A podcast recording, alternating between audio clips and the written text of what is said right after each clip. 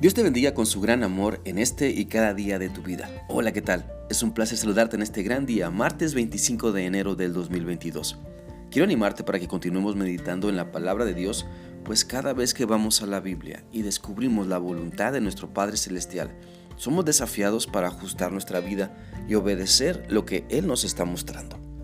Así que pensando en esto, vamos a la primera carta del apóstol Pedro capítulo 1 y vamos a leer el versículo 21 que dice así. Por medio de Cristo ustedes son fieles a Dios, quien resucitó a Cristo de entre los muertos y le dio honor. Por eso han puesto su fe y su esperanza en Dios. Por medio de este pasaje de la Biblia, el Señor nos mueve para que podamos tener fe y esperanza en lo que Dios ha hecho, en lo que continúa haciendo y en lo que hará por nosotros de acuerdo a su palabra y a su voluntad. Así que todo lo que somos, como lo dice este pasaje, es por medio de Cristo si algo hemos avanzado o madurado en la vida, es gracias a Él, a que Él nos está cambiando, a que entendemos que solamente Él tiene el poder para que las cosas en nuestra vida sean diferentes para bien.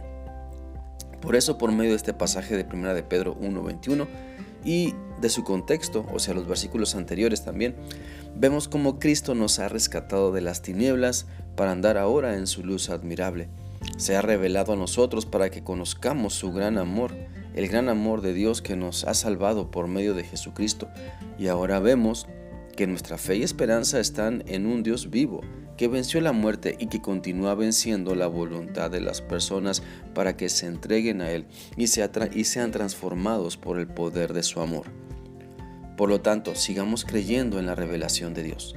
Pongamos toda nuestra fe y esperanza en lo que Dios nos muestra en su palabra, porque muchas cosas las vamos a entender y vivir por fe y entre más le creamos a Dios, más veremos su mover en nuestra vida y en la vida de, las demás personas. Quiero invitarte para leer en la Biblia Juan 1.18 que dice así, Nadie ha visto jamás a Dios, pero el único Hijo, quien él mismo es Dios, nos lo ha dado a conocer. Él está lo más cerca al Padre. Mira, por eso es que a través de Cristo es que conocemos mejor a Dios, porque Él es el camino al Padre Celestial. Él es la revelación de la Biblia, donde todo se centra en Él y se entiende mejor y completamente cuando ponemos nuestra fe y esperanza en Jesucristo. Así que quiero animarte para que pongas tu fe y esperanza en Cristo. Créeme, no hay otro camino para llegar a Dios, para conocerlo mejor, para que su poder te transforme, para seguir buscando respuestas a tus preguntas cuando en Dios se soluciona todo ¿Para qué probar en diferentes lados lo que solamente Cristo puede darte? Creo que a nadie de nosotros le gusta estar perdido. Hay una necesidad en toda persona de saber a dónde se va, de encontrar el camino para llegar a donde queremos. Bueno, Cristo es el único camino para llegar a disfrutar la vida mejor, porque nos ofrece una vida eterna, una salvación de la condenación eterna, para ahora vivir cerca de Dios y una vida abundante donde podemos disfrutar desde el momento que nos rendimos a Cristo una mejor visión de la vida, un mejor concepto de quiénes somos y quién es Dios, y entender que sin Cristo no somos nada y que con Jesucristo pues lo tenemos todo. Por eso te animo a que creas todo lo que Dios te dice. Mira, Cristo ha resucitado de los, de los muertos para que contemples su poder y te dejes transformar por Él. Todo lo que Dios te dice en la Biblia es para que lo creas y seas transformado porque debes darte cuenta que no eres perfecto, que cometemos errores, muchos errores y necesitamos madurar. Pero por ti mismo solamente llegarás a un punto y ese punto se llama frustración.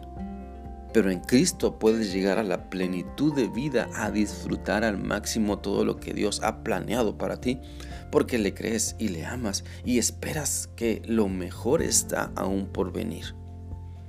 Te animo entonces para que creas, te animo para que deposites toda tu fe en Dios, en lo que te dice en su palabra. Cree en todo lo que Él quiere de ti, ten esperanza de que Él no falla Ten esperanza de que Él quiere lograr lo mejor de ti. Ten esperanza de que así como dio a su Hijo para salvarte, también así Dios quiere usarte a ti para que compartas tu testimonio, tu cambio de vida, el Evangelio y puedas llevar a otras personas para que también experimenten el cambio de vida que solamente Jesucristo puede operar en ellas.